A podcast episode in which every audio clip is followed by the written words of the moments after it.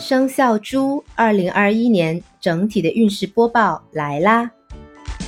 到了牛年，猪人的大运里吉星欠缺，但财运方面仍可有收获。但总体上受凶星的干扰，只能借助生肖当中的羊和兔来助。可见猪人在牛年只能在平静中享受人生，切不可轻言妄进。否则必焦头烂额。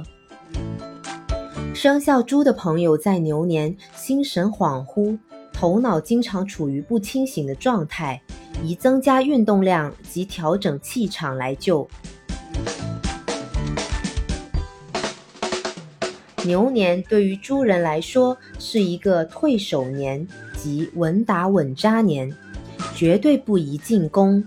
应加强自己的形象及实力，同时对于猪人来说也是变动年，应以乐观的心态来应对牛年一切的挑战。好啦，这期的分享就到这里啦，下一期我们讲一讲生肖鼠二零二一年的整体运势播报。